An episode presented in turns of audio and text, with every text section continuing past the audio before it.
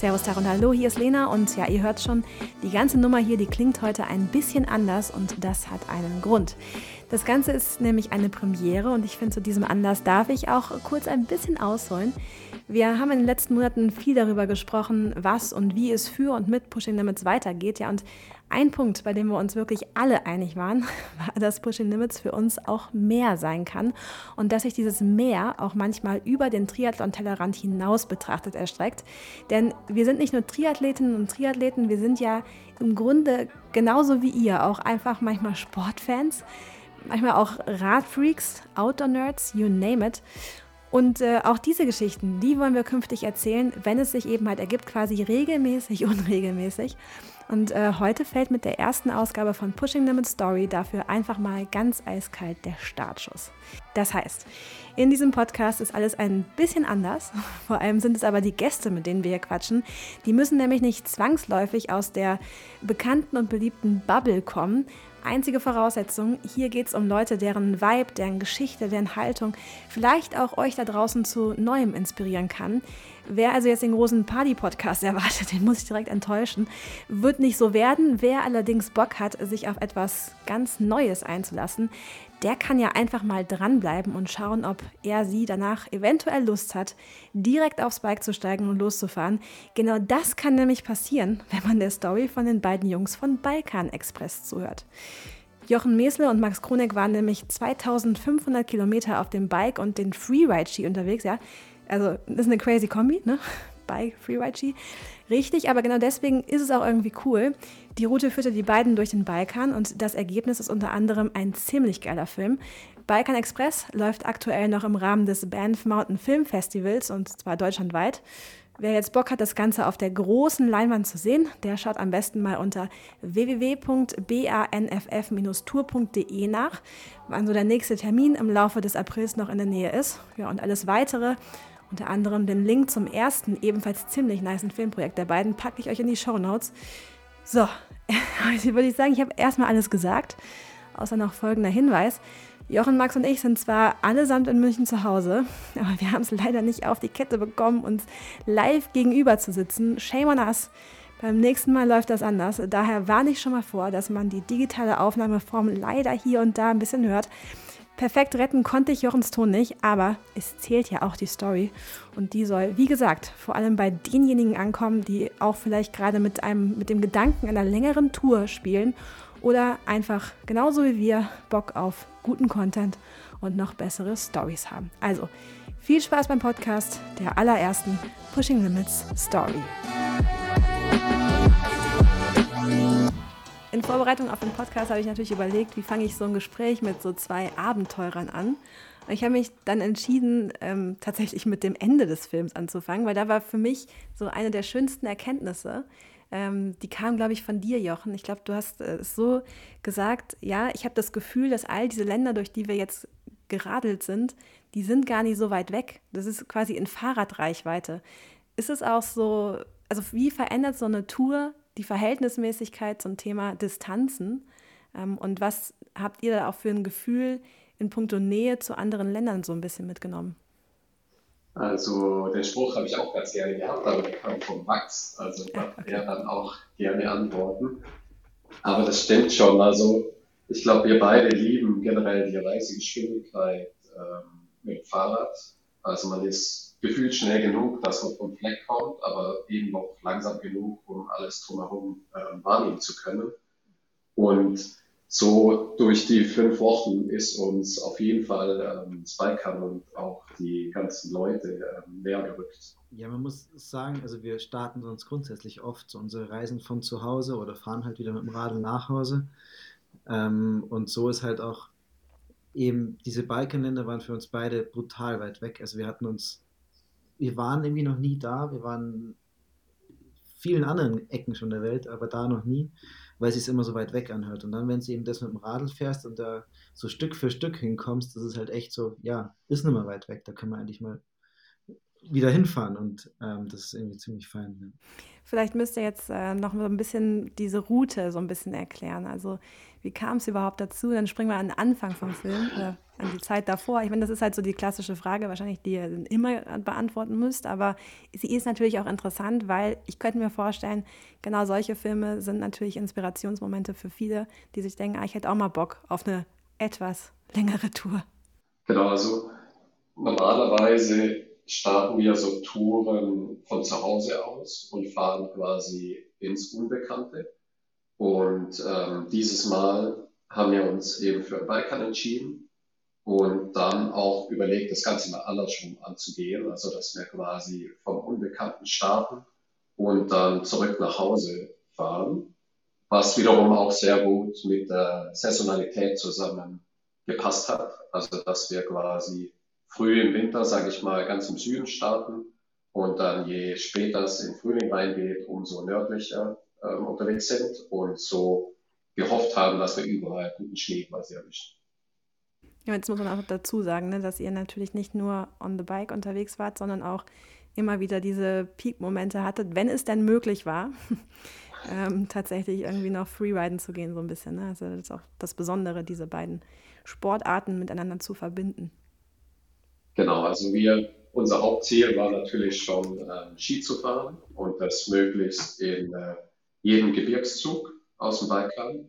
Und wir haben auch, glaube ich, noch komplett vergessen zu sagen, wo wir losgefahren sind. Also wir sind in Griechenland gestartet und sind dann quasi diagonal nach Hause durchs ganze Balkangebirge bis nach München zurückgefahren. 2500 Kilometer, um genau zu sein. Wenn du das sagst. ja, das ist spannend, wenn du das sagst, weil es ging nicht um Kilometer. Und das wiederum ist für Triathleten ganz, ganz schwierig nachzuvollziehen. deswegen habe ich mir gedacht, dass ihr beiden ähm, coole, ein cooles Duo seid, um wirklich mal diesen, ja, diesen Moment zu beleuchten, wo es einfach wirklich ums Erlebnis geht. Das verliert man tatsächlich im so Ausdauersport relativ schnell. Deswegen ähm, ist das, glaube ich, ein guter, guter Inspirationsmoment, würde ich spontan sagen. Wobei, da muss man dazu sagen, Entschuldigung, dass ich schon ein ganz schöner Zahlenfan bin, auch bedingt durch mein Studium, also ich habe Physik studiert. Und bei mir, ich kann das irgendwie beides. Also ich liebe schon dann auch die ganzen Statistiken zu haben, aber kann natürlich auch quasi ähm, mal nicht auf den Tacho schauen und einfach das drumherum umso mehr genießen. Na, dann hau doch mal ein paar Zahlen raus jetzt. Auge. ich glaube, Maximalgeschwindigkeit war 91,3. Kann es sein. Was? 91,3? Tagesschnitt. Kann schon nein, nein. Kann schon sein. Achso. Ach, Höchstgeschwindigkeit. Höchstgeschwindigkeit. Ja, ja, genau. Ja, ja, das ist das Wichtigste. Also mit dem Gepäck, das schiebt schon ordentlich. Glaube ich. Ja, also grundsätzlich, also wir hatten halt dieses Ziel, nach Hause zu fahren, aber und halt ein Zeitrahmen, der recht begrenzt war auf einen Monat. Und da ist auch noch die Zugfahrt runter inkludiert, das heißt, es sind nochmal fünf Tage, die wegfliegen.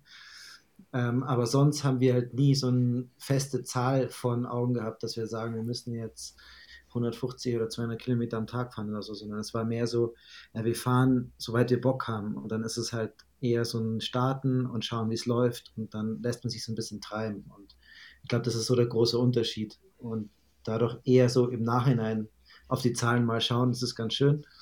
Aber wir hatten auch die Route zum Beispiel nicht im Vorhinein komplett durchgeplant. Und dadurch war das eben ja ein bisschen Zufallsprinzip, wie weit wir radeln. Das heißt, ihr seid da am Tag, aber habt ihr, glaube ich, auch im Film gesagt, so ungefähr 100 Kilometer, ein bisschen mehr, glaube ich, gefahren, oder? Genau, also auf die erste Etappe, ich glaube, das war Tag zwei, wo wir dann 100 Kilometer gefahren sind, waren wir auch richtig, richtig stolz. und dann irgendwie äh, weil die Tage dann doch ja sehr lange sind und man eigentlich die 100 Kilometer auch schafft, ohne sich jetzt groß zu stressen, wurde das dann so ein bisschen zum, zum Tagesprogramm. Und wir sind auch recht gemütlich immer im Tag gestartet, also vor allem Max, der hat das ganz gerne, dass wir, sage ich mal, um 10 Uhr dann nach dem zweiten Kaffee losgefahren sind und dann auch ähm, ja, alle ein, zwei Stunden eine Pause gemacht haben und so waren die 100 bis ja, durchschnittlich, sage ich mal, 120 Kilometer pro Tag eigentlich recht machbar. Was habt ihr eigentlich für einen Background? Das kommt in dem Film nicht richtig an, weil ich da auch das Gefühl hatte, das kommt ganz bewusst nicht so also an, sondern es geht um, um dieses Abenteuer selbst und nicht um euch als mhm. Person darin. Also so kam es bei mir an, wenn das das Ziel war, dann ist es auf jeden Fall aufgegangen. Wenn es nicht das Ziel war, dann müsst ihr es jetzt mal noch nachholen. Ähm, ja, woher, aus welchen sportlichen Ecken kommt ihr eigentlich? Es war wirklich so ein bisschen auch so gedacht, dass wir ein bisschen aus dem Fokus rausrücken von dem Film, also nicht so mittendrin stehen. Wir hatten davor eben schon mal so einen Film gemacht, wo wir von München nach Nizza geradelt sind, eben auch mit Ski dabei und waren in den Westalpen und auf dem Weg Skifahren. Und da war eben mehr diese sportliche Aktion im Fokus und jetzt ging es einfach mehr um das Erlebnis. Mhm. Und sonst von unserem Background, wir beide ähm, haben uns boah, vor langer, langer Zeit irgendwie beim Skifahren kennengelernt. Also wir sind beide, haben eine ziemlich lange Zeit eigentlich professionell Ski gefahren, also Freestyle ziemlich viel, also so rumgehüpft und so im Park und waren damals sozusagen ziemlich cool oder haben uns so cool gefühlt zumindest. Ähm, und ähm, sind dann irgendwann zu den Freeride Contests gekommen, also Wettbewerben gekommen und haben uns da eigentlich wirklich kennengelernt. Und wie es der Zufall will, ich glaube 2014 war es, hat mich der Jochen mal zu einem Filmprojekt eingeladen, was er organisiert hatte, ähm, wo es halt einfach wirklich Skifahren vor der Kamera war. Ähm, und seitdem haben wir eigentlich jedes Jahr mindestens irgendwie ein so ein Filmprojekt zusammen gemacht. Eigentlich immer nur rein Ski und ähm, oft eben mit wenig Story, sondern einfach nur Action. Und dann gab es eben vor der Reise, die wir damals gemacht haben, also von München nach Nizza, das, der Film hieß lag damals Eis und Palmen. Mhm. Ähm, da war so der Grundgedanke eben so eine, eine Story reinzubringen und eben dieses Reisen am Stück ähm, und ja, möglichst einfach aus der eigenen Kraft das Ganze zu machen. Und daraus ist es entstanden und das machen wir jetzt irgendwie immer mal wieder. Ihr habt aber letztendlich auch ein ganz normales Leben, muss man ja auch dazu sehen. Und äh, das, das, ist aber spannend gewesen, weil es ist schon so ein Punkt ähm, gewesen. Ich glaube, Max, bei dir, da hängt auch einfach, ich glaube, also bei Jochen war das Thema ähm, neuer Job und du wusstest auch gar nicht, wie viel du noch an richtigem Sport in dem Sinne dann machen kannst. Ist das korrekt zusammengefasst? Und das war so ein bisschen dein, dein Topic, so, so letzte, das letzte Mal sowas Cooles zu machen, in Anführungszeichen? genau, also bei mir kam quasi neu dazu, dass ich ähm, in der Vorbereitung quasi Vollzeitjob angefangen habe. Hm. Und davor habe ich schon auf Teilzeit gearbeitet, war da aber gefühlt viel flexibler. Und dazu ist auch noch zu sagen, wir wollten eigentlich ein Jahr früher starten, wo ich quasi noch nicht fest angestellt war. Aber durch ähm, Corona haben wir das dann um ein Jahr verschieben müssen. Und ähm, habe dann zum Glück ähm, fünf Wochen ein Stück Urlaub bekommen. ist ja auch nicht und, so selbstverständlich. Ne? Also, genau, also, genau, das war auch ähm, ja, ein schönes Entgegenkommen von meinem Arbeitgeber, sag ich mal. Und, aber dadurch hatten wir halt eben nur fünf Wochen Zeit, bei Max ging es danach auch ähm, gleich weiter mit anderen Projekten. Und wir hatten dadurch ein limitiertes Zeitfenster, was irgendwie dem Ganzen aber auch so einen schönen Rahmen gegeben hat. Also, ähm, weil oft früher war es so, dass man bei einem normalen Skiprojekt quasi den ganzen Winter über Zeit hat und einfach nur wartet, bis die Bedingungen super sind mhm. und dann ins Auto hockt und wo auch immer hinfährt. Und für uns war es jetzt so, wir waren einfach vor Ort, mussten schauen, ähm, wo wir hinfahren wollen, wo schönes Wetter ist, welche Berge uns reizen, welche Menschen wir kennenlernen wollen. Und es war ganz schön, irgendwie da den Rahmen zu haben, dass wir quasi nur fünf Wochen unterwegs sind und ähm, einfach erleben können, mhm. was gerade so, ja, was gerade so ansteht. Wobei das für dich, Max, bedeutet hat, äh, fünf Wochen auch auf Familie zu verzichten, ne? Das ist ja schon genau. ein Thema gewesen. Und gerade wenn, ich glaube, deine Kids waren zu dem Zeitpunkt jetzt auch nicht, äh, nicht schon 16 und haben gesagt, ja geil, Papa ist weg, sondern tatsächlich nee. noch, noch so klein, dass da viel passiert in so fünf Wochen, ne? Ja, richtig. Also genau, ich habe eben zwei Mädels, die sind zwei Jahre alt, Zwillinge, und dann der Leo, der ist damals vier gewesen, also sind beides mal die Alters von da. Und ja, das ist ganz schön schwierig, so lange weg zu sein. Aber andererseits, also meine Frau und ich, wir genießen es auch, dass ich dann, wenn ich zu Hause bin, auch wirklich zu Hause bin. Also, dass ich dann nicht dieses 8 to 5 in der Früh weg bin, wenn die Hektik ist und dann wiederkomme, wenn alle müde sind und knatschig sind und nur noch ins Bett wollen. Das heißt, ich habe halt dann am Stück halt nochmal richtig cool Zeit, gerade im Sommer. Und klar, Winter ist aber zieht sich auch und ist auch für meine Frau ganz schön anstrengend, weil ich halt einfach viel unterwegs bin. Mhm. Und an der Stelle gehen wir doch direkt mal rein in die Werbung, weil tatsächlich haben wir bei der Pushing Limit Story auch einen Partner. Und weil es blöd ist, wenn ich jetzt hier alleine über diesen Partner referieren würde, habe ich mir, äh, apropos Partner, jemanden eingeladen, äh, einen professionellen äh, Partner-Integrationsspeaker sozusagen, Nick Stagenborg. Sag doch mal bitte, was ist unser Partner? Ja, ich wurde hier wieder eingekauft, äh, um ein bisschen Werbung zu machen, weil ich habe auch einen äh, Grund jetzt hier für unseren neuen Partner Curex Werbung zu machen. Und zwar äh, meistens ist es ja so, dass man sich mit Dingen erst beschäftigt, wenn sie ja, ich sag mal, zu spät oder halb zu spät sind und nicht schon präventiv. So war es auch bei mir. Ähm, wie ihr wisst, musste ich meine Running Challenge abbrechen und äh, habe dann jetzt mal ein bisschen geschaut, was es da so noch an Unterstützung gibt, dass man ein bisschen komfortabler, besser und ein bisschen mehr Unterstützung für die Füße bekommt, weil das war ja auch ein Teil, dass meine Füße ein bisschen doch äh, wehgetan haben durch die ganzen Laufkilometer. Und da kommt Curex natürlich genau äh, richtig. Ähm, durch die Einlegesohlen verteilt sich nämlich einfach der Druck im Schuh ein bisschen besser und man ist besser gestützt und das Laufgefühl ist auch ein schöneres. Also ich habe die Laufschuhe jetzt direkt drin und ähm, wenn der Podcast rauskommt, bin ich mit diesen Sohlen schon beim Berlin Halbmarathon gelaufen. Also wir nehmen hier jetzt ein bisschen früher auf. Ähm, und ich finde es erster Eindruck richtig, richtig geil und ärgere mich, dass ich nicht schon früher mit den Sohlen unterwegs war. Mhm. Und genauso ist es nämlich, das passt jetzt hier zum Podcast gut, gibt es nicht nur Einlegesohlen für Laufschuhe, sondern natürlich auch für Radschuhe. Und da erhöhen sie auch natürlich super krass den Komfort durch die harte Carbonsohle, die man immer bei den, bei den Radschuhen hat. Und das ist was, was mir noch mehr gefällt als die, die Laufsohlen oder die Einlegesohlen beim Laufen. Weil Komfort beim Radfahren, gerade wenn man wirklich lange auf dem Rad sitzt, und das macht man ja häufiger als beim Laufen, da ist äh, alles, was ich da mitnehmen kann an Komfort und besserem Gefühl, natürlich äh, richtig gut. Einmal für den Spaß und auch am Ende für die Performance. Das heißt, äh, ja, ich kann unseren neuen Partner Curex hier jetzt schon aller, allerwärmsten empfehlen nach den ersten Wochen Test. Und zwar könnt ihr einfach mal alles auschecken unter curex.com slash pushinglimits. Da findet ihr auch noch weitere Infos. Und ähm, ja, hast du eigentlich einige so in Sarah? Ja, ähm, nee, habe ich nicht, aber ich habe dafür ziemlich viele Schuhe. du hast ziemlich viele Schuhe. Sind, äh, habe ich das schon mal jemals gesagt? Ich weiß nee. es gar nicht. Also, ist mein Guilty Pleasure. Ich habe 170 oh, oh. Paar Schuhe. Und was? Ja, es hat sich, ich kann dir auch nicht erklären. Also alles Laufschuhe, nein, aber nicht alles Laufschuhe, sondern nee. auch Straßen. Weißt du, wie viele Laufschuhe du hast? Ich glaube, also ich habe auf jeden Fall zu jedem Zweck den richtigen Schuh, sagen wir es mal so. Ich habe schnelle Schuhe und dann habe ich komfortable Schuhe, dann habe ich Longrun-Schuhe. Das heißt aber nicht, dass ich die alle benutze. Aber okay. im Bike-Bereich, okay, so let's talk, also habe ich MTB-Schuhe, habe ich äh, TT-Bike-Schuhe, normale Rennradschuhe. Genau. Also ich habe was für dich. Oh, ja? Ich, die, die, die Seite, die ich gerade schon hier äh, erwähnt habe, corex.com slash pushing limits, wenn du da Sohlen kaufst, kriegst du automatisch 5% Rabatt und jeder, der das hier äh, von den Zuhörern auch macht, also unter corex.com slash pushing limits, wenn ihr da eine Sohle kauft, bekommt ihr automatisch im Warenkorb 5% abgezogen und äh, ich, ich werde nochmal mit denen sprechen. Wenn wir 160 Sohlen für dich kaufen, gibt es bestimmt nochmal einen extra Prozentpunkt.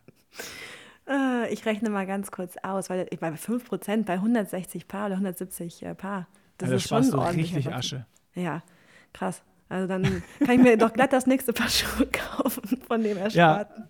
So, so sieht es aus. Also alle, die von euch irgendwie auf dem Rad Fußprobleme haben, ein bisschen unkomfortabel oder komfortabler unterwegs sein wollen, die beim Laufen präventionsmäßig das nutzen wollen, weil sie viel auf der Uhr haben, viele Ziele haben, viele Kilometer laufen wollen, checkt auf jeden Fall mal curex.com slash pushinglimits aus. Da stehen alle Infos. Es gibt Größenfinder digital. Ihr könnt euch da alles anschauen, alle Informationen sammeln und äh, wärmste Empfehlung von uns hier. Und äh, wenn du nicht noch was zum Thema Sohlen zu sagen hast, würde ich sagen, äh, höre ich mir den Podcast weiter an hier.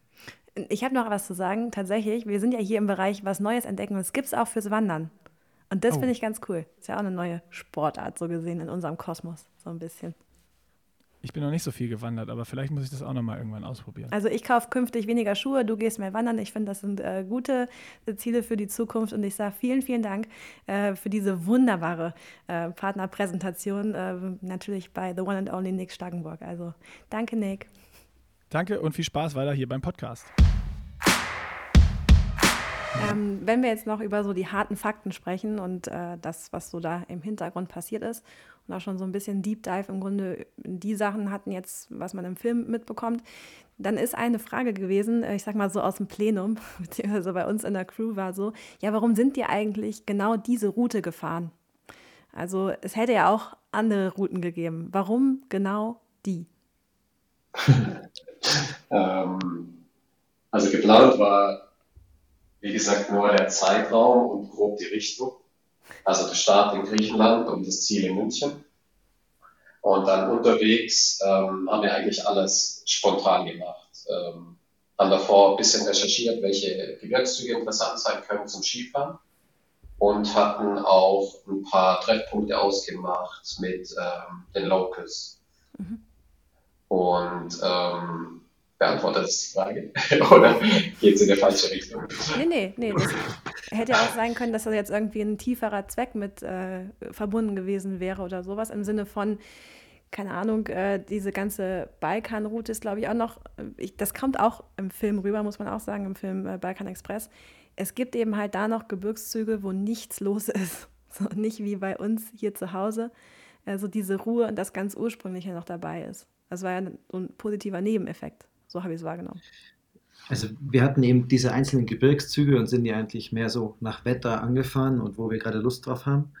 Das heißt auch zum Beispiel, wir waren im Kosovo und wollten eigentlich möglichst schnell, nee, wir waren in Albanien, wollten eigentlich möglichst schnell nach Montenegro fahren am Anfang. Und dann hat es aber voll zum Schneien angefangen und dann haben wir einfach einen Abstecher ins Kosovo reingemacht. Also das ist so ein, so Beispiel. Wir wollten, eigentlich hatten wir eher überlegt, oben rumzufahren, sind aber unten lang gefahren, weil wir uns da dann doch noch mit dem Künstler treffen konnten. Also das war wirklich so am Abend schauen, wo man am nächsten Tag hinfahren könnte und während dem Radl schauen, wo man schlafen könnte, was ein Ziel sein könnte, wo es vielleicht was zum Essen gibt, wo man sich hinlegt. So. Und dann einfach wirklich von Tag zu Tag und hinten raus war natürlich immer so die Kalkulation, schaffen wir es pünktlich nach Hause. Mhm. Ähm, was echt ziemlich spannend war, weil ähm, es ging sich halt echt auf zwei Tage genau aus, dass wir zu Hause richtig rechtzeitig angekommen sind. Ähm, und ja, sonst einfach, einfach mal von der Planung. Würdet ihr euch eigentlich als Abenteurer bezeichnen selber? Nee. Ich glaube auch nicht. Ich, nicht. ich glaube Habe ich mir jetzt gedacht. Also, wie steht ihr denn dazu, äh, wenn, wenn jemand euch äh, als Abenteurer bezeichnet? Ist das dann so, ah, lass mal die Kirche im Dorf oder, oder ja, wie bezeichnet ihr euch auch selber irgendwie? Seid ihr, seid ihr Content Creator? I don't know. ähm, Sportler? Hm, ja, ich glaube, theoretisch, ich würde es fast in Richtung Bergsteiger stecken, hätte ich fast schon gesagt, aber stimmt eigentlich gar nicht. Also wir lieben eigentlich sehr viele Sportarten draußen in der Natur. Und dann würde ich schon sagen, schon am liebsten in, in den Bergen. Und ähm, ich finde Abenteuer klingt auch gleich nach so was Großem, mhm. was uns oder was viele dann schon wieder abschrecken könnte. Und ich glaube, um das geht es uns auch gar nicht, dass es ähm, um ein großes Abenteuer geht, sondern eher um ein schönes Erlebnis, für das man auch nicht ähm, richtig weit wegfahren muss, sondern einfach nur kann man zu Hause starten, fährt in die Natur und ähm, ja, sammelt da schöne Erlebnisse. Mhm. Ich meine, die Sache, die wir da machen, oft ähm, ist ja eigentlich für jeden irgendwie nachahmbar, auch also für jeden der ein bisschen Radl fährt, der kann dann irgendwie sowas machen. Es muss ja nicht gleich mit Ski sein. Es kann oder auch nur mit Ski irgendwie was machen oder einfach nur ein Tagesformat. Also das ist, glaube ich, für jeden recht greifbar. Und so sehen wir das Ganze eigentlich auch. Also wir machen eigentlich einen Ausflug so zusammen, äh, dokumentieren das halt, machen darüber einen Film. Ähm, vielleicht ist es ein bisschen länger, wie es manche andere machen würden, aber es ist sicherlich nicht eben Abenteurer, weil Abenteurer ist so, finde ich, so extrem behaftet, wie der Jochen ja. vorhin schon gesagt hat. Und da tue ich lieber irgendwie die Leute, die vor 100 Jahren irgendwie Richtung Arktis gestartet sind, darunter ähm, bezeichnen, um ganz ehrlich zu sein. Ja. ja, das ist auch immer mit einer Erwartungshaltung verbunden. Ne? Das, dann muss es was voll Aufregendes sein. Ja, das so. stimmt. Das ist immer so, ja, und Abenteurer muss dann irgendwie so was, ein bisschen was über eine über das Normale hinaus, sage ich mal. Und dann muss dahinter eine krasse Geschichte draus werden und so weiter und so fort. Das ist es ja trotzdem geworden. Spannenderweise. Also, was heißt jetzt krass, aber einfach, ich finde, den, den Film kann man einfach gut gucken. ne? und irgendwie sich da auch ja, inspirieren lassen, frage ich mich natürlich, es gibt relativ viele solcher Projekte mittlerweile. Was inspiriert euch dann? Gibt es irgendwo da draußen was, wo ihr sagt, okay, das war so, wenn ich das sehe, dann denke ich so, ah, ich könnte auch mal wieder was Cooles unternehmen sozusagen oder rausgehen oder Inspirationsmoment schaffen. Gibt es da irgendwas, wo ihr sagt, das ist so unsere Quelle, unser Antrieb? Also ich sehe es eher andersrum. Also ich glaube, ich gehe eher raus, um einen Antrieb für alles andere wieder zu bekommen. Also ähm, ich muss irgendwie in der Früh oft, dann laufe ich zum Beispiel oft einfach auf den Berg und bin dann wieder zum Frühstück wieder daheim. Und das gibt mir halt für den ganzen Tag oder wenn es mega ist, für die ganze Woche voll den Antrieb. Ist eher so rum, glaube ich. Also bei mir auf jeden Fall. Ja, und ich glaube bei mir schon so, also es ist komplett unabhängig, welche Sportart oder welche Art von Reisen es ist aber schon so Geschichten, wo, sage ich mal, ähnlich aufgebaut sind, also wo man nah dran ist, ähm, Erlebnisse von A nach B und wo authentisch quasi im Film oder auch ähm, im Blog oder in der Geschichte quasi gezeigt wird, was die jeweiligen Leute erleben.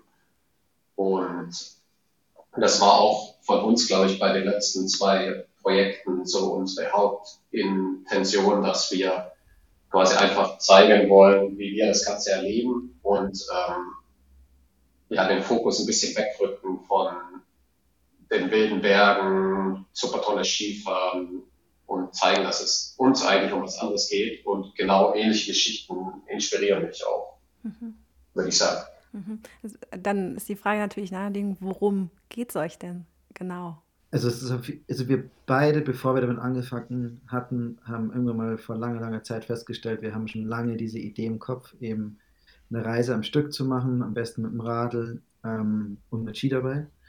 Und, also, und haben das jetzt immer wieder gemacht. Und ähm, dabei ist uns das Wichtige, eben einmal dieses, es ist nicht nur das Skifahren, was, wir, was für uns wichtig ist. Und ich bin zum Beispiel jetzt hier gerade am Arlberg und habe eben mit anderen Leuten noch drüber gequatscht. So, was sie so toll finden am Skifahren und so und bla bla. Aber es ist nicht nur das Skifahren, sondern es ist dieses ganze Drumherum. Und wenn ich mich mit dem Radeln noch annähere, würde ich sagen, ist das ganze Erlebnis viel, viel größer. Und man wird auch dem, dem Berg so ganz anders begegnen, finde ich, wenn man da selber hinfährt, selber hochläuft und dann die paar Minuten Abfahrt im Endeffekt bloß genießt. Also die, die genießt man dann, finde ich, ganz anders. Und ich glaube, also das coolste Feedback, was ich öfters bekomme oder wir öfters bekommen, ist eigentlich, wenn Leute sowas in einer anderen Form irgendwie nachahmen, also nicht unbedingt genauso nachmachen, sondern einfach das als Antrieb sehen, um selber einfach irgendwie ein kleines Erlebnis vor der Tür zu haben. Und das ist, finde ich, so ein ziemlich großer Drive auch, ähm, wieso man so einen Film auch macht und diese ganze Arbeit im Nachhinein, nach der Reise sich antut. Und ich glaube auch, was ich richtig schön finde bei der Art zu reisen, ist, dass man einfach drumherum nichts anderes vorhat. Also am selben Tag oder auch die nächsten Tage. Man ist einfach für ein paar Tage oder ein paar Wochen unterwegs und schaut spontan, was sich entwickelt. Und dadurch nimmt man alles ähm, ja, viel besser wahr. Also könnt ihr dann stolz auf eure eigene Leistung sein? ich glaube, ja, aber ich glaube schon, also auch durch das Feedback von außen, also zu sehen, dass ähm, es in gewisser Weise andere inspiriert und andere das ähnlich machen, finde ich schon sehr schön und da kann ich, können wir glaube schon stolz drauf sein, also dass sie einfach wieder daran erinnert werden, wie einfach es ist, eigentlich so ein schönes Erlebnis zu gewinnen, hm. dass man da gar nicht viel braucht. Aber eben, glaube ich, nicht für die sportliche Leistung. Also da tun wir uns immer also was, es wird immer, wir werden oft so gefragt nach dieser sportlichen Leistung und so und das ist so, ja, eher nebensächlich. Ich finde das eher, wo wir drauf stolz sind, ist eben, dass wir eben da die Geschichte irgendwie zusammengepackt haben und das dokumentiert haben. Mhm. Also so sehe ich es echt, glaube ich. Wo, wobei wir uns da zumindest gegenseitig immer schon ein bisschen ärgern, so schau mal jetzt, auf dem Radl bin ich wieder schneller, dafür bist du auf dem Ski schneller. Und, also wir, wir funktionieren da, glaube ich, zu zweit auch richtig gut und spornen uns da gegenseitig an. Aber unterm Strich am Ende vom Tag steht nie der Sportliche im Vordergrund. Und trotzdem ist es eine krasse Leistung von eurem Körper auch, ne? Also ich meine, das kann man schon wertschätzen irgendwo. Ja, schon gute, Es ist null selbstverständlich, das einfach machen zu können. So. Guter Punkt. Also. also. das haben wir auch bei der ersten Reise bei Ice Palmen damals beide ähm, ja, direkt merken müssen. Da haben wir zu wenig Ruhetage gemacht und sind dann beide separat auch krank geworden.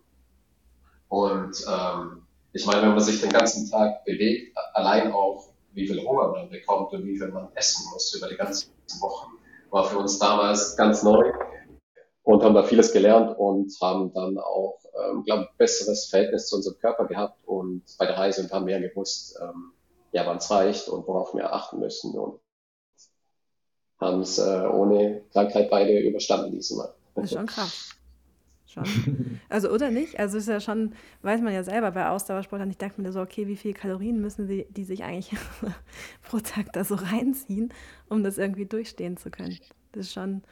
Naja, der Jochen ist ja so ein Zahlenfan und bei der letzten Reise hat er sogar schon mal gegengerechnet. Also hat er schon mal, wir haben halt einen Vortrag gemacht und dafür hat er das mal gegengerechnet und da sind wir schon noch auf 7.500 Kalorien mal gekommen. Und ich glaube, das passiert schon immer wieder, weil einfach mit dem Gepäck und so und dann nochmal eine Skitour und das ist dann schon mal was anderes. Aber man muss sehen, ähm, es ist halt immer im sehr niedrigen Bereich sind wir unterwegs. Also mhm. wir sind immer ganz entspannt unterwegs. Also wir quatschen eigentlich die ganze Reise sozusagen zusammen. Die letzte Reise, den letzten Teil haben wir vielleicht mal ein bisschen Musik gehört und Podcast gehört und so, aber sonst quatschen wir die ganze Zeit. Also das erklärt, glaube ich, so, in welchem Bereich wir da unterwegs sind. Mhm. Das ist auch der Grund, wieso das funktioniert.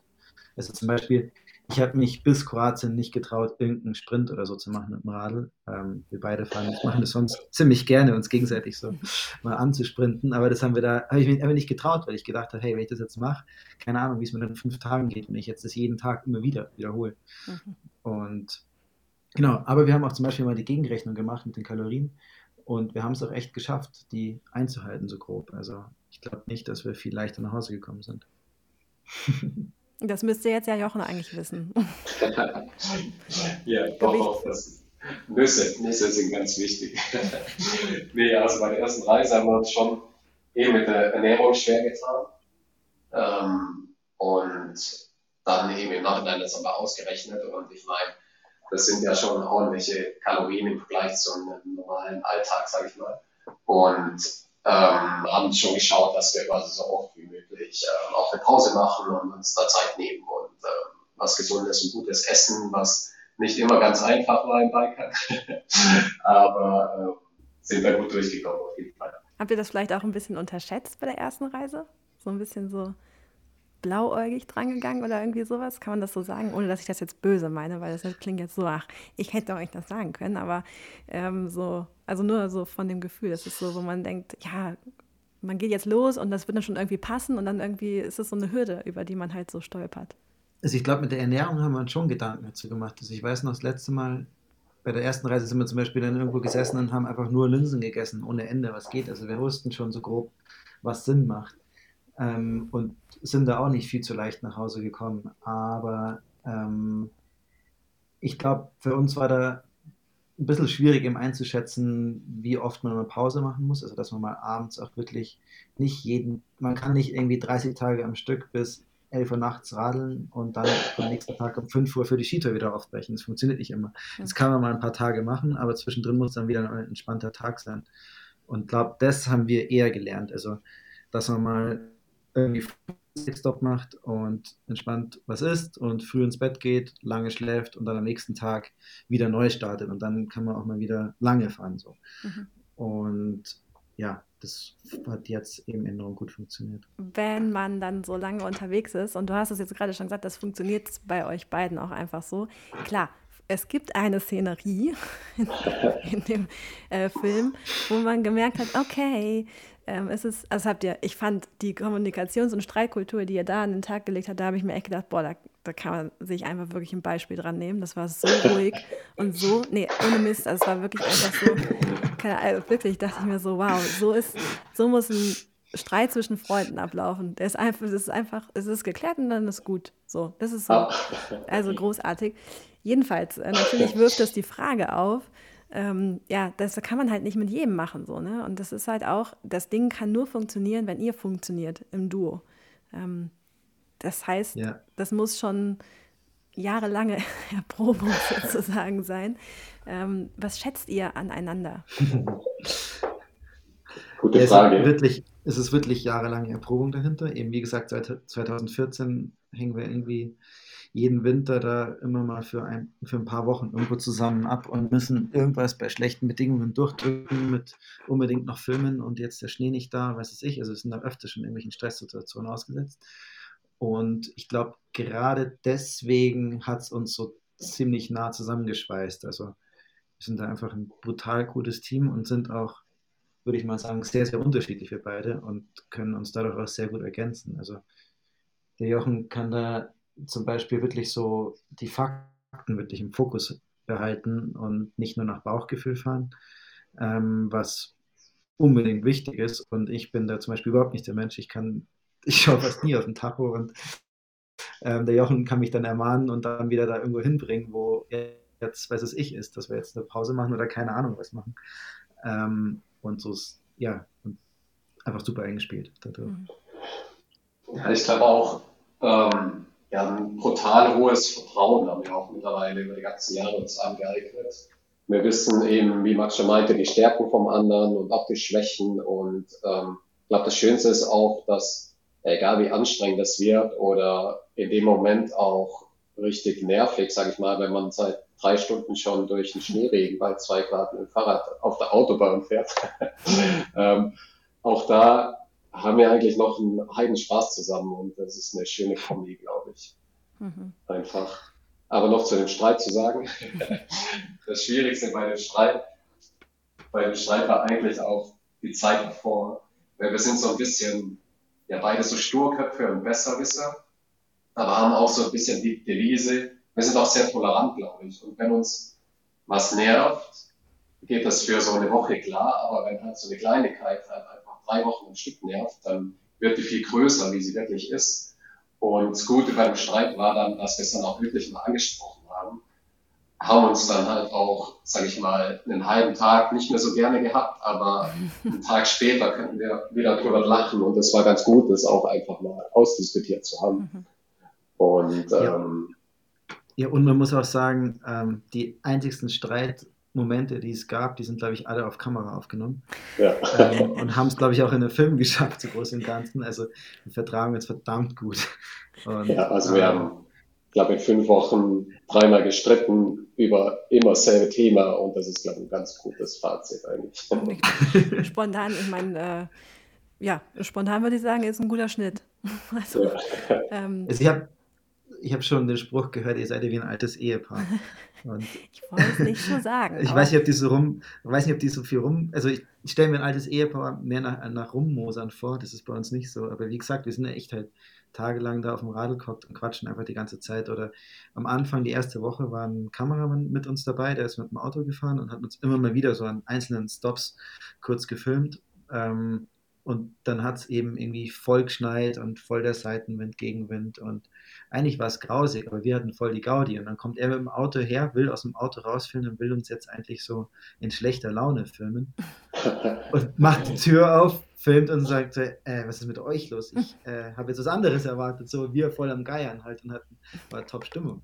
Und das ist eigentlich immer so bei uns. Also eher so, wenn es wirklich anstrengend wird, ist alles gut bei uns. Und wenn so das Ziel fehlt und ja, mhm. wenn man gerade nicht weiß, wo es jetzt schnell hingehen muss, wo wir jetzt alle zusammen anpacken müssen, dann könnte mal ein Streit entstehen. Voll.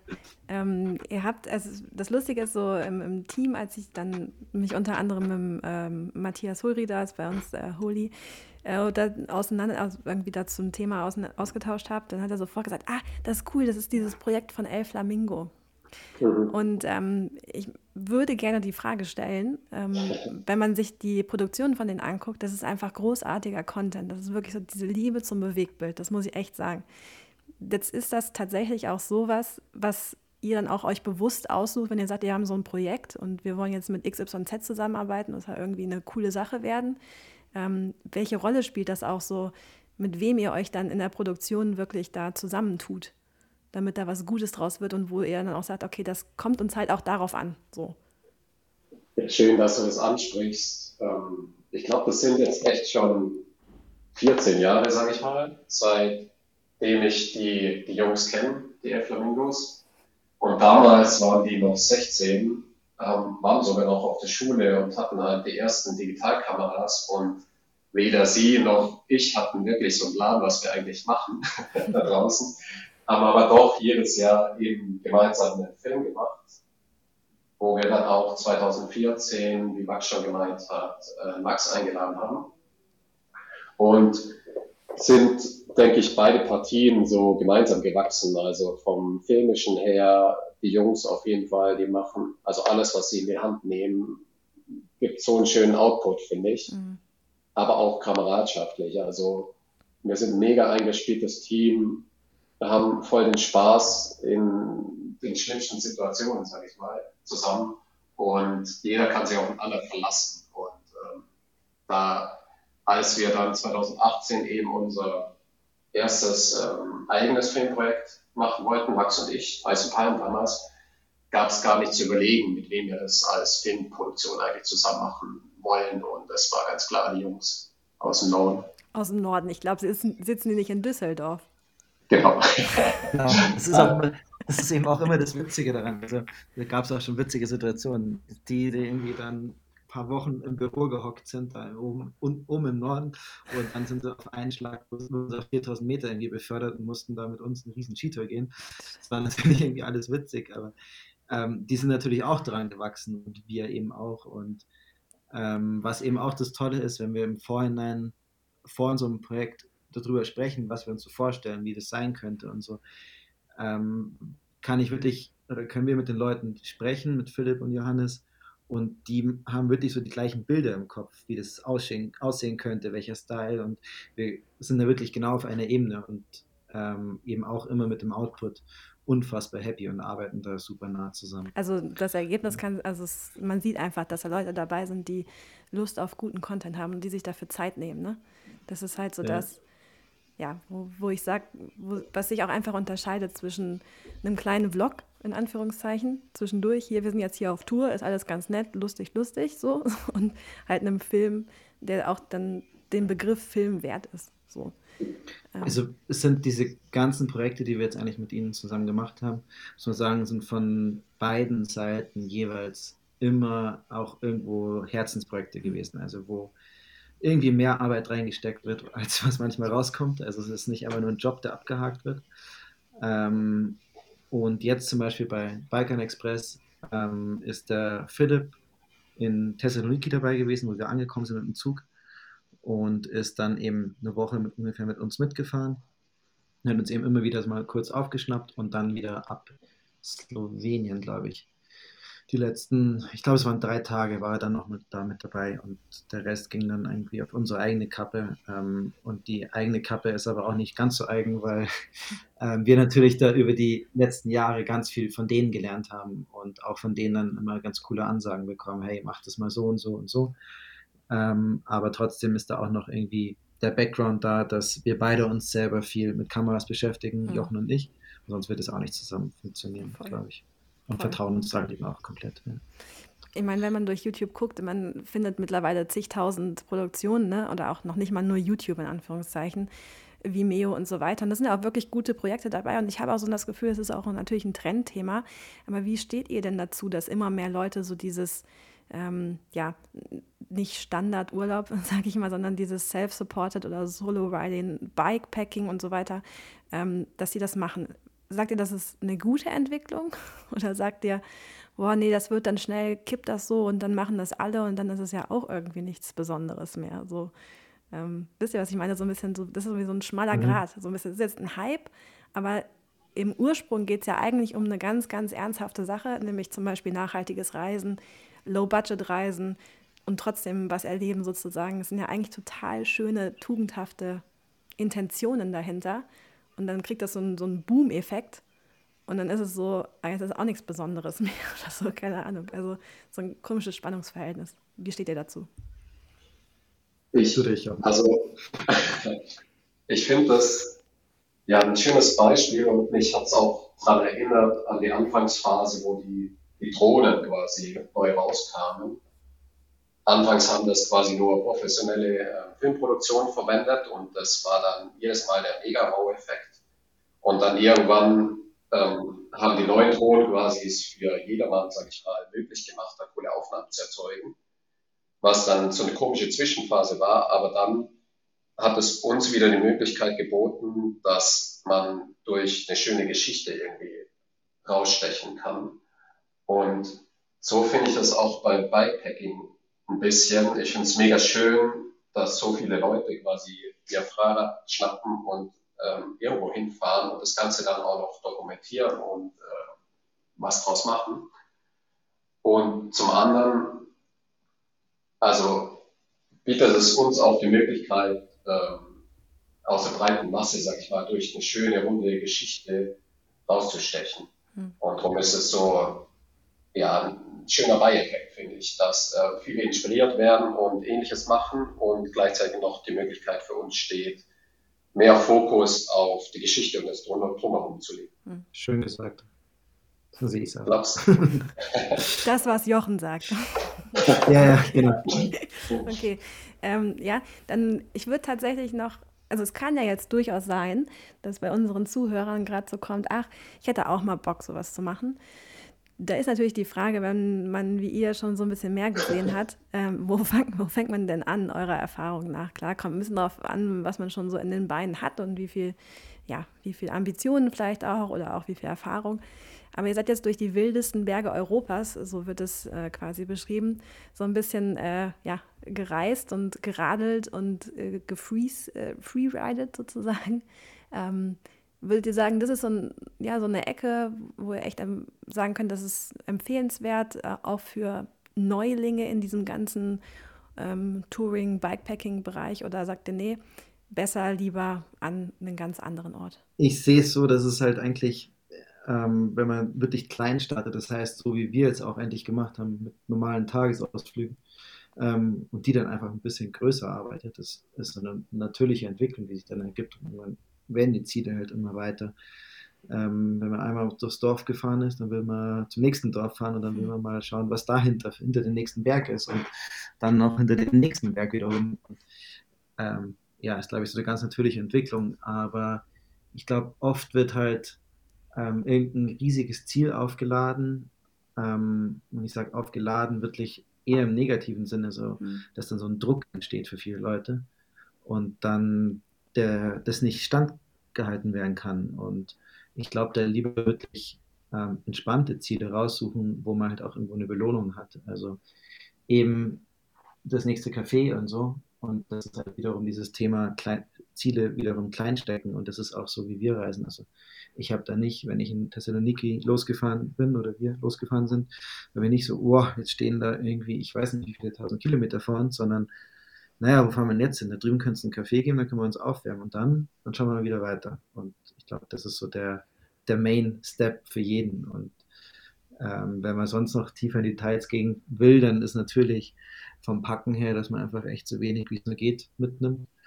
ähm, weil es halt alles auch vom Kopf her ziemlich belastet und nicht weiß, wo jetzt das drum ist und das Teil wiederum hingelegt gemacht werden soll und hin soll und sowieso, genau. Ja, voll der gute Punkt. Also da würde ich auch sagen, Max hat völlig recht, man soll so wenig wie geht mitnehmen, aber halt so viel wie man braucht. Und da lohnt es sich eben im Vorhinein, das in einer kleineren Tour, sage ich mal, zu testen und auch wirklich eine Packliste schreiben und dann bei jedem kleinen Teil überlegen, ob man das wirklich braucht oder ob es halt dann, sage ich mal, zwei Unterhosen auch tun, was mhm. es mhm. wirklich tut. So gerade Klamotten zum Beispiel, entschuldige, dass ich da einhake, finde ich eine ziemlich einfache Regel. So, stell dir vor, du ziehst alle Klamotten an, die du dabei hast. Macht das noch Sinn? Wärmt es noch? Brauchst du diese Wärme wirklich? Und dann kann man oft ganz schön viele Sachen rausschmeißen und dann kommt wirklich nur noch das raus, was man wirklich braucht. Mhm. Jetzt, Jochen. Entschuldige. Ähm, nee, ich wollte auch nur noch sagen, dass, ähm, also klar, der Balkan war für uns ein einmaliges Erlebnis ähm, die quasi da ein bisschen näheren Einblick vor allen Dingen auch in die Menschen zu bekommen und auch wie die in ihren Bergen leben. Aber an für sich haben wir zur Vorbereitung zum Beispiel auch eine Tour vom Bodensee zum Königssee gemacht mhm. in fünf Tagen. Mhm. Und vom Erlebnis her war das fast das Gleiche, finde ich. Also wie auch Max schon gemeint hat, man soll sich nicht zu große Ziele setzen, sondern auch direkt von der Haustür gestartet ähm, eine kleine, sage ich mal, Fünftagestour oder Dreitagestour ist unterm Strich vom Erlebnis nicht weit weg, wie so das ähm, Riesen, die Riesenreise durch die wildesten Berge Europas. also, ähm, aber Balkan ist schon eine unglaublich schöne Gegend, vor allen Dingen zu der Jahreszeit, wo wir unterwegs waren, waren wir da in der Natur, in den Bergen fast ganz alleine unterwegs. Und als wir dann wieder in die Städte gekommen sind, haben wir so begeisterte und interessierte äh, Menschen getroffen, mit denen wir uns irgendwie, also per Wörter kaum verständigen konnten, aber trotzdem irgendwie so äh, eine hohe Gemeinsamkeit gespürt haben. Und das war schon ja eigentlich ein sehr schönes Erlebnis da unten in Balkan, was ich jedem empfehlen könnte. Ja, wenn man jetzt dann, ich habe am Anfang gesagt, ähm, ich habe von hinten quasi angefangen, so ein bisschen. Und äh, ich würde sogar noch einen Schritt weiter gehen. Und zwar, wie, wenn man dann angekommen ist, dann will ich jetzt gar nicht über diesen Moment des Ankommens, weil da ist man vielleicht auch noch hyped und dann war es ja auch bei euch so, ich weiß gar nicht, welche Brücke in München es war, aber ähm, wurde dann irgendwie empfangen und man freut sich ja auch und so. Aber wie ist denn bitte dieser erste Morgen, wo du wieder in deinem normalen Leben aufwachst? So dieses so, oh Mann, jetzt ist es, jetzt ist es halt vorbei. Vielleicht ist man auch noch so ein bisschen, kann ja sein, so, dass, dass ihr habt noch viel zu tun und irgendwie ist auch klar, Tonnen von Content muss dann in irgendeiner Weise oder Tonnen von Filmmaterial muss irgendwie in eine sinnvolle Reihe gebracht werden. Also ist ja eigentlich langweilig, aber ist es dann so, ja, hat man Angst vor diesem Moment, an Tag X wieder im normalen Leben aufzuwachen und nicht 100 Kilometer am Tag hm. auf den Tacho zu bringen? Also für mich war das schon eine sehr skurrile Zeit. Also es hat sich direkt passiv, sage ich mal, so angefühlt, als wäre ich direkt wieder in meinem Alltag angekommen. Aber ich habe erst nach so zwei, drei Wochen festgestellt, dass ich doch auch die Zeit gebraucht habe, um wirklich wieder präsent hier in meinem Alltag zu sein, weil von Gedanken her war ich doch irgendwie noch die ganze Zeit auf der Reise. Und das war ähm, ja schon so ein harter Cut, der sich im Nachhinein betrachtet ähm, ja einfach eine gewisse Zeit gebraucht hat bei mir. Bei dir, Max, war die Family äh, direkt morgens sowieso wieder drin. Genau, bei mir sind gleich die Kinder irgendwie auf mir rumgesprungen. Ähm, es war natürlich unfassbar schön, nachher wieder zu Hause bei der Family zu sein. Ähm, aber grundsätzlich ist nach, ich glaube, jedem, der sich irgendein großes Ziel steckt und ähm, das sich dann irgendwann mal erträumen kann. Ich meine, wir haben im Endeffekt auch drei Jahre das schon im Kopf gehabt und dann wenn es dann auf einmal weg ist, ist fast so ein bisschen so ein Loch, habe ich oft das Gefühl. Ähm, wobei jetzt in dem Fall war es so, dass ich nach zwei Tagen schon wieder auf eine Transalp, Skitour Transalp los bin. Ähm, das heißt, da war nicht viel Zeit und es war dann irgendwie eine, eigentlich war das sogar ziemlich gut, weil ich dann so langsam wieder an den, ans normale Hiersein dran gewöhnt wurde mit den Leuten und so. Und das war jetzt bei der Reise aber ganz speziell nochmal ganz anders, weil wir eben ja uns so ähm, langsam angenähert haben auch also wir sind vom Fernen gekommen und sind immer mehr ins Bekannte gefahren und immer mehr Sachen kannte man, wenn man, immer, wenn man näher an München oder mhm. die Gegend gekommen ist. Und das war irgendwie ziemlich cool auch, ähm, aber es war eben nicht dieser krasse Cut, der war nicht so heftig wie bei anderen Sachen, wenn man ein fernes Ziel hat. Wo dann auf einen Schlag, bumm, da ist eine Wand und da ist jetzt aus dem was. Ähm, genau, aber ist natürlich eine krasse Sache, wie man danach das alles verarbeitet. Und ich mache ihnen dann viel von der Bildbearbeitung, habe ich zum Beispiel gemacht und dann oder Auswahl. Und das finde ich eine mega coole Art, das ganze Revue passieren zu lassen und auch dann oft sich nochmal in so geschichtliche Sachen da ein bisschen reinzufuchsen, ein bisschen was nachzulesen, was da eigentlich war. Oder dann erst im Nachhinein voll viel auch erfahren über die Länder. Und, ja, das ist eine schöne, ja, schöne Weise, das langsam ausklingen zu lassen, glaube ich. Ja, dann sind jetzt äh, wieder eine gute Dreiviertelstunde ist äh, in the books, zumindest im Kasten. Und äh, ja, ich hoffe, dass das da draußen auch vielleicht so ist ein bisschen anders als das, was man so von Pushing Limits gewohnt ist bisher. Ähm, und deswegen bin ich mal echt gespannt, was so an, an Feedback kommt. Ähm, tatsächlich ist es so, wer jetzt Bock bekommen hat, diesen Film zu sehen, Balkan Express läuft im Rahmen des BANF äh, Mountain Film Festival World Tour. Und äh, da gibt es alle Termine auf einen Blick unter banff-tour.de slash Tickets. Genau. Ja, und äh, dann kann man sich das nämlich angucken und ich hoffe, dass jetzt auch äh, klar geworden ist. Ich habe jetzt nicht explizit nachgefragt, genau welche Route und so weiter und welche Berge und so, weil ich eigentlich die Hoffnung habe, wenn man echt Bock hat, das Ding nachzufahren, dann guckt man sich am besten einfach diesen Film an, so, und dann ist, glaube ich, alles gesagt, was man zu dieser Route sagen kann. Würdet ihr das so unterschreiben? Darf ich das so, so Sehr gerne. Ähm, wenn dann immer noch Bedarf ist, also wenn man zum Beispiel die Route noch mal genauer nachverfolgen will oder weil es im Film natürlich ziemlich schnell gezeigt wird, ähm, es gibt auch ein Buch, Balkan Express, ähm, bei Knesebeck erschienen. Ähm, also das wäre auch noch so eine Richtung, ja, wo man nicht unbedingt irgendwo hinfahren muss, aber natürlich Film sehr zu empfehlen mit der Banff Tour ab dem 14.02. im ganzen deutschsprachigen Raum unterwegs. Ja. Genau, und wer sich noch genauer reinfuchsen will, wir haben sogar auch unsere ganz genaue Route auf Komoot in der Kollektion. Da kann man auch vorbeischauen. Da kann man dann auf Meter genau uns hinterherfahren. Man sieht auch jeden Verfahrer. Ach, gab's die oder was? Mann, genau. dass die jetzt zum Schluss auch noch jetzt so äh, Pleiten, Pech und Pannen haben wir gar nicht drüber geredet. Schade. Das ist keine Panne. Gehört dazu. das eine, okay, das ist keine, keine Panne. Ja, das ist das Erlebnis. Auch das muss man genau. erlebt haben, ist ja so. Ja, und wenn man euch äh, tatsächlich das nochmal noch die eine oder andere Frage stellen möchte, dann könnte man das auch jederzeit tun, äh, denke ich mal, über Social Media und so weiter und so fort ähm, zu finden. Würde ich sagen, mache ich in die Show Notes. Macht man so. Fancierweise sagt man alles. Alle weiteren Informationen in den Show Notes, äh, klickt euch durch und so weiter und so fort. also von daher. Perfekt. Genau. Ja, dann vielen Dank für eure Zeit. Ich hoffe, dass wir mal so eine bisschen andere Geschichte heute erzählen konnten. Und ich hoffe auch so ein bisschen drauf, das Thema ist ja Mikroabenteuer, ist ein Wahnsinnstrend. Ähm, war jetzt gerade erst so eine Studie irgendwie, Tourismusbranche, was sind die Trends des Jahres? Und da ist tatsächlich das Thema Mikroabenteuer gefallen. So mikro war euer Abenteuer nicht, sagen wir mal so.